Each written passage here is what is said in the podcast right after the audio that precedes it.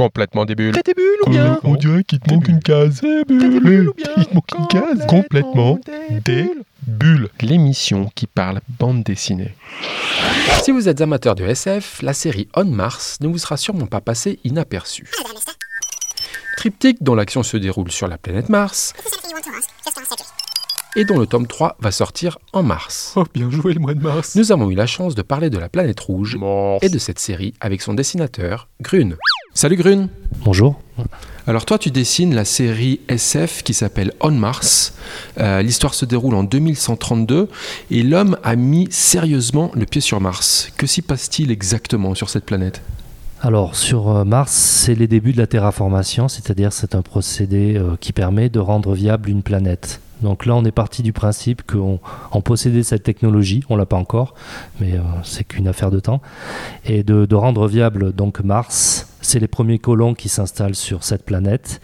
Euh, et donc, euh, on, on- on recrée en fait une atmosphère sur Mars. Il n'y a pas d'atmosphère sur Mars. L'idée c'est de la rendre habitable pour qu'un maximum de terriens puissent venir vivre sur cette planète parce que sur Terre, ben, c'est surpopulation, c'est plus trop possible. C'est plus trop possible et eff- effectivement c'est un nouveau départ pour l'humanité, un nouvel Éden comme je dis. euh, euh, mais le problème c'est que les humains euh, emmènent tous leurs défauts et bah, leurs qualités aussi, mais beaucoup de défauts. quoi. Alors il y a une résonance un peu euh, avec une thématique d'actualité qui est liée au changement climatique et à, tous nos défis, mais il y a aussi une, autre thématique très intéressante qui est liée au- aux prisonniers, au monde carcéral, puisque finalement pour acclimater Mars à l'humain, la stratégie mise en place c'est d'envoyer les prisonniers là-bas pour que finalement eux ils fassent le, le travail euh, difficile pour rendre les conditions viables, c'est ça? C'est exactement ça. C'est en fait, on recrée un immense bagne sur, euh, sur Mars. Euh, ça, c'est une idée vraiment de Steven Hunberg qui, a, qui se régale à faire ça. Le scénariste avec qui tu Oui, travailles le donc, sur la scénariste série. avec qui je travaille, qui est vraiment ce- qui fait un gros travail là-dessus. Et effectivement, c'est aussi des erreurs qu'on répète. On recrée un bagne. Pourquoi? Parce qu'il y a des énormes travaux à faire de grande envergure euh, pour le, le bien-être et le confort des, des colons. Alors du coup, le pitch est assez intéressant. Ça veut dire que sur Terre, euh, toute peine supérieure à 5 ans entraîne le condamné dans un vaisseau spatial qui l'emmène sur, Sur Mars, oui.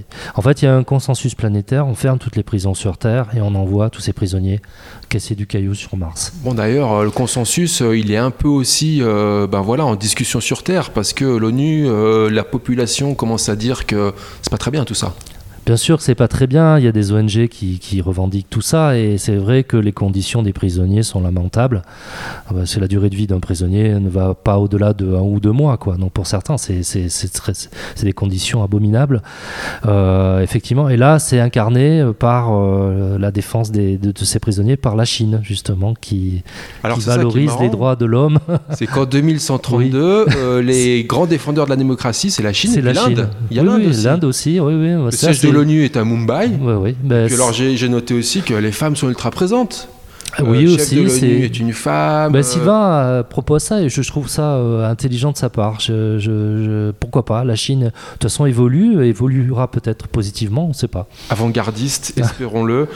Plein de thématiques très intéressantes, une super mise en image, et puis euh, si on revient à l'histoire, une prisonnière un peu particulière qui arrive donc sur Mars et qui va être, euh, ben voilà, la, femme forte de la série, c'est Jasmine Stanford. Euh, tu nous en dis un mot peut-être de, cette héroïne? Jasmine Stanford, qui, fait partie d'une élite de la police, enfin qui, qui, se retrouve malencontreusement pris dans un. ils, ils sont en train de prendre d'assaut une villa qui, est, qui est, euh, qui est détenue par, des, par un gang, et donc dans cette, dans cette joute, je dirais, elle tue malencontreusement la fille d'un ministre. Et euh, malgré ses états de service brillants, euh, bah, elle se retrouve déportée sur Mars et elle se retrouve avec euh, tous ces gens qu'elle a chassés toute sa vie. Et alors c'est coton pour elle, hein, parce que quand elle arrive, ben voilà, c'est un peu comme tout le reste des prisonniers, mais elle est confrontée à, à cet environnement assez hostile, des puces, cloîtrées dans des baraquements, le travail très difficile, la promiscuité, l'implant euh, ben, d'un implant justement pour pouvoir respirer sur Mars, Ouais. euh, les hommes et les femmes mélangés. Bref, euh, tout ça qui transpire les, difficultés de, vie dans ce monde car- carcéral. peut-être aussi bah voilà, liée à celle dans le monde carcéral réel. Ben c'est c'est un miroir en fait, hein, l'anticipation. Ce qu'on développe sur Mars, c'est en fait ce qu'ont vécu et ce que vivent actuellement les prisonniers dans les, dans les prisons. C'est insalubre, c'est des conditions de vie lamentables. voilà, on pointe du doigt en fait cette problématique qui, à mon avis, est un sujet brûlant au niveau politique et, on n'a pas encore trouvé de solution.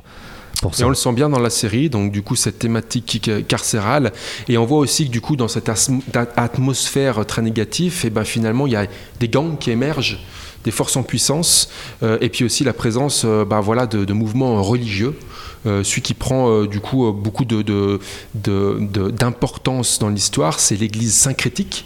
Alors l'église syncrétique, ça existe C'est quoi l'église syncrétique? En fait, c'est l'église syncrétique, c'est une église qui, regroupe en fait toutes les religions qu'il y a sur, sur Terre et qui les amalgame en fait pour en faire qu'une. C'est une secte hein, de toute façon. Donc euh, voilà. Euh, dans ces univers carcérales, il y a, euh, il y a dans, dans, cet univers carcéral, en fait, il n'y a pas d'espoir. Et c'est en fait ces religions et ces gangs qui incarnent cet espoir. Alors ça, on le sent bien, justement, du coup, euh, ça, ça, aide à, fanatiser les gens et puis à leur faire suivre n'importe quelle, quelle, cause. Et puis, il y a, il y a ce gourou euh, il s'appelle Xavier, Xavier Rojas, c'est ça? Oui, oui. Et, euh, et voilà, dis-nous un mot peut-être de ce personnage qui aussi est, assez intéressant dans la, série. Ben, euh, Xavier Rojas incarne justement l'Église syncrétique. C'est une espèce de, de bienfaiteur un peu paternaliste qui prend sous son aile tous ses prisonniers mais euh, effectivement, euh, parce que, en gros, quoi, les conditions de vie sont, sont très dures. Donc, le fait d'appartenir à, à, son église, euh, les prisonniers peuvent bénéficier d'un choix plus, plus, plus propice et plus, je dirais, un, peu plus, enfin, moins, moins, moins dur que, que la moyenne, quoi. Ils, sont, il y a une certaine bienveillance qui Il y a une certaine bienveillance, effectivement. On le voit, Jasmine peut accéder à des travaux moins, moins durs, moins pénible euh, parce qu'elle fait partie de cette église. Donc il y a aussi un compromis à faire, à faire, à, faire avec, euh, avec euh, Xavier. Et en retour, il, propose des travaux moins durs et une, des conditions de vie beaucoup plus souples. Quoi. Et on voit Jasmine justement qui est attirée par ses forces en présence. Elle est un peu obligée. aussi, ben voilà, doute, tout, toutes ces tas de choses. Donc il y a beaucoup de ces thématiques très intéressantes dans la série. Toi, tu es le dessinateur, Grun. Alors parlons un peu dessin. Comment on fait pour dessiner Mars? Eh bien, euh, on invente beaucoup de choses. Et euh, finalement, sur Terre, on s'est aperçu qu'il y a beaucoup de, je dirais, de paysages qui ressemblent à, la Terre, en fait, sur Mars. Sauf que c'est un peu disproportionné. Il y a des canyons qui sont, euh, qui sont immenses. Il y a une, une, une, montagne qui est une altitude phénoménale. tout est gigantesque sur Mars. Et puis, Ça il y a veut dire que toi, tu t'es beaucoup documenté finalement Oui, je me suis. on a, moi, je suis sur Facebook les, toutes les images du petit rover Curiosity qui, qui, qui, euh, qui, euh, qui, amène chaque mois des, des, des nouvelles images, euh, voilà, qui voyage pas mal et qui et on a des panoramiques justement de, de ça balaye énormément de choses sur Mars. Permettre de nourrir ton univers quoi. Finalement. Aussi, mais on peut aussi aller au-delà de ça et, finalement s'approprier cette planète parce que finalement personne n'y a, posé le pied encore et, et on peut encore euh, fantasmer et euh, inventer des choses. Alors c'est vrai, du coup euh, dans l'imaginaire commun il y a beaucoup de rouge sur Mars, c'est pour ça aussi que tu as choisi cette couleur et qu'on la retrouve beaucoup dans, ben, voilà, dans, dans, les albums. Oui parce qu'il y a du fer dans Mars et c'est quelque chose d'assez tellurique donc il y, a, y a, ça c'est scientifique enfin ça a été, ça a été analysé, le sol de Mars a été analysé, donc il y a du fer, ce qui donne ce côté un peu rouille à Mars. Mais le fait qu'on introduise une, qu'on réintroduise une atmosphère va changer les choses. On se rend compte que Mars est en train de changer. Il y a des ciels bleus, il y a moins de tempêtes, il c'est plus tempéré, quoi. Et l'atmosphère est en train de changer petit à petit au cours des albums. Et ça, euh, finalement, tu penses que scientifiquement, euh, c'est possible de créer une atmosphère sur Mars? Je pense. Je pense qu'on sera capable. Le, mot terraformation euh, est un terme scientifique, mais pour l'instant, ça reste de la littérature. Mais à un moment donné, je pense que qu'on arrivera à changer, changer la donne sur Mars. Parce qu'on voit aujourd'hui, il y a des missions comme SpaceX, Elon Musk, qui travaillent justement sur, sur les moyens techniques, technologiques pour aller sur Mars. Il y a aussi des gens qui travaillent sur comment développer de l'agriculture sur Mars, comment créer des habitations avec, avec de la glace par exemple. Enfin bref, c'est, c'est un travail de, gigantesque pour, pour amener l'humanité là-bas. Quoi. Grune, pour finir l'émission, on a ce qu'on appelle des questions débules. complètement débule. Eh oh, il te manque une case. Euh, t'es débule. Combien d'habitants sur Terre en 2132 10 milliards. mais c'est trop. Mooney Lunch, tu crois que c'est le meilleur resto sur Mars? On le trouve à la planche 17 euh, de deuxième album. Oui, parce que Moon, c'est le, surnom de mon beau-père et qui adore aller au restaurant. Donc, effectivement, c'est un bon choix. J'étais sûr qu'il y avait une dédicace cachée. Je voulais l'explication. Pourquoi ça pue sur Mars? Ah, bah parce que c'est rouge. Hein. C'est le rouge qui pue? Oui. Dronisos, c'est pas un drôle de nom pour une machine? Ah bah là aussi c'est un autre clin d'œil, c'est mon beau-frère qui, euh, qui a développé une société euh, sur Bordeaux qui s'appelle Dronisos, qui développe des spectacles avec des drones. Eh sympa, bon clin d'œil, clin d'œil familiaux alors. Euh, salutations, salutations à eux. Et d'ailleurs, d'où te vient l'inspiration pour inventer toutes ces machines, ces vaisseaux qu'on voit dans les albums? En fait, j'invente, j'ai une certaine facilité à dessiner la technologie et les machines, mais je vais souvent voir beaucoup de designers dans le cinéma, de leur site, leur blog, euh, je vais voir leur travail, ça me nourrit en fait en quelque sorte. Et, puis bon, il y a, euh, j'invente beaucoup de choses aussi, euh, mais le fait de se nourrir d'autres travaux, d'autres auteurs aussi, c'est intéressant. Faut pas copier bien sûr, il faut s'en détacher à un moment donné, mais c'est bien d'aller voir certaines mécaniques, comment fonctionnent les choses et, et avec ça, on se fait son propre chemin graphique. Est-ce qu'un jour l'homme vivra sur Mars selon toi? Je ne sais pas s'il vivra sur Mars, en tout cas, on posera le pied sur Mars, ça c'est sûr. Grun, c'était un plaisir de t'avoir. Merci beaucoup, à très bientôt. Merci à toi.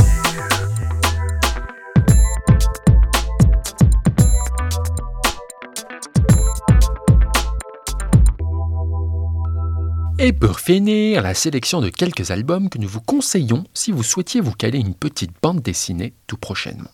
Avec ce mois, une sélection spéciale tome 2, des séries qui ont bien commencé et qui confirment avec un deuxième album prometteur pour la suite.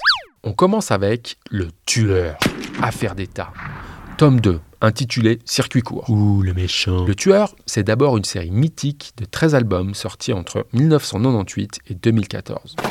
Des albums qui ont mis en scène un personnage froid et méthodique qui tuait pour de l'argent. Ouh, le méchant. Un tueur à gages qui partait officier au gré des primes à chasser. La série s'était arrêtée en 2014, mais les mêmes auteurs, Mats et Jacques Hamon, ont remis le couvercle pour relancer ce personnage haut en couleur. Le tueur est maintenant au service de la DGSE pour des missions très spéciales. Euh, il bute les gens quoi. Comme il le dit lui-même, il apporte des solutions là où il n'y en a pas d'autres que d'éliminer ceux qui posent des problèmes. Sans pitié. Dans ce deuxième tome, le tueur va avoir affaire à des racailles de banlieue qui touchent au grand banditisme, trafic de drogue, trafic d'armes. Et encore une fois, ça va saigner. Cette série offre également une réflexion psychologique et sociale portée par ce personnage qui s'appelle simplement le tueur. Un tome 2 que nous validons. Son titre, c'est Circuit court et c'est aux éditions Casterman. On continue avec Il faut flinguer Ramirez, acte 2. Dans le premier album, nous avions découvert Jacques Ramirez, vendeur d'aspirateurs aussi professionnel que discret. Mais qui, derrière son air innocent et fragile, semblait cacher une double personnalité comme possible grand criminel. Ambiance à la Tarantino dans l'acte 1. Dans l'acte 2, il y a un petit côté Thelma et Louise. Et notre personnage principal est plus que jamais attaché à son aspirateur, unique prototype d'un nouveau modèle. Les méchants veulent toujours la peau de Ramirez. Oh là Mais dans cet album, on en apprend un peu plus sur ce singulier personnage qui, sourd-muet, ne peut pas nous révéler grand-chose de lui-même. Bah, il parle pas, il est muet. Il semblerait pourtant que l'ami Ramirez vienne d'une famille de gros méchants. Oh là là. Qu'il ait un passé de rocker et qu'il soit victime d'un petit, comment dire, euh, quiproquo. Oups. Un personnage intrigant et qui contraste avec l'environnement ultra violent dans lequel il se retrouve entraîné. Un deuxième album qui sonne comme la confirmation d'une série explosive et haute en couleurs. C'est de Nicolas Petrimo aux éditions Glénat. Et pour finir, un autre tome 2 qui nous a beaucoup plu est celui de la série intitulée Un putain de salopard. Le tome 1 nous avait présenté le jeune Max qui, après avoir perdu sa mère, se décidait à partir à la recherche de son père qu'il n'a jamais connu. Il est libre, Max. Sa quête l'emmenait dans la jungle amazonienne. Et vite, il y faisait de bonnes et moins bonnes rencontres en avançant dans ses recherches. Et les moins bonnes étaient toutes liées à ce père qu'il tentait d'identifier. Il semblerait que son paternel se frottait à de sombres personnages. Dans ce deuxième tome, et au fil de ses péripéties, Max s'enfonce toujours plus dans la jungle et fait ressurgir du passé un accident d'avion et la disparition d'une petite fille. Euh, ça fait pas un peu beaucoup là, non? Dans cette nature dense, les peuples autochtones croisent le chemin de Max, et l'esprit de la forêt n'est jamais très loin. L'intrigue progresse grandement dans ce second album. Max fait des rencontres hasardeuses mais croit en sa bonne étoile. Seulement, les événements qui refont surface vont rapidement le dépasser. Et, sans tarder, il va croiser ce père qu'il cherchait tant. Bravo Ce deuxième tome s'intitule Omaneta Euh, nul, l'accent brésilien. et confirme le début d'une excellente série portée par Régis Loisel au scénario et Olivier Pont au dessin. C'est aux éditions Rue de Sèvres. Et pour finir, dans notre sélection album alternatif, voici Le Jardin Paris. Le Jardin, c'est un cabaret dans lequel de belles fleurs viennent s'effeuiller sur scène pour le plus grand plaisir des spectateurs. Violette, marguerite, tournesol, autant de belles plantes et de prénoms derrière lesquels se cachent de vraies personnes. Euh, les fleurs, euh, c'est les danseuses, c'est ça? Et au milieu, il y a une rose. Mais surprise, cette rose est en fait un garçon. Oui, monsieur. Un jeune homme qui a grandi dans cette ambiance et qui lui aussi veut entrer en scène et porter de belles robes. Un jeune homme qui aime tellement les femmes qu'il a envie de faire comme elles et qui tente de s'assumer comme il est. Oui, Rose, c'est un garçon, et le regard des autres le fait douter. Sensibilité, identité, féminité, masculinité, préjugés et quête de soi. Une BD pleine de tact et de douceur de Gaël Genilier aux éditions Delcourt Mirage. Voilà, voilà. Alors, bonne lecture. Et comme on dit dans l'émission, les bulles, il n'y en a pas que dans le champagne, mais aussi plein les BD. Et le 9e art, lui, se consomme sans modération.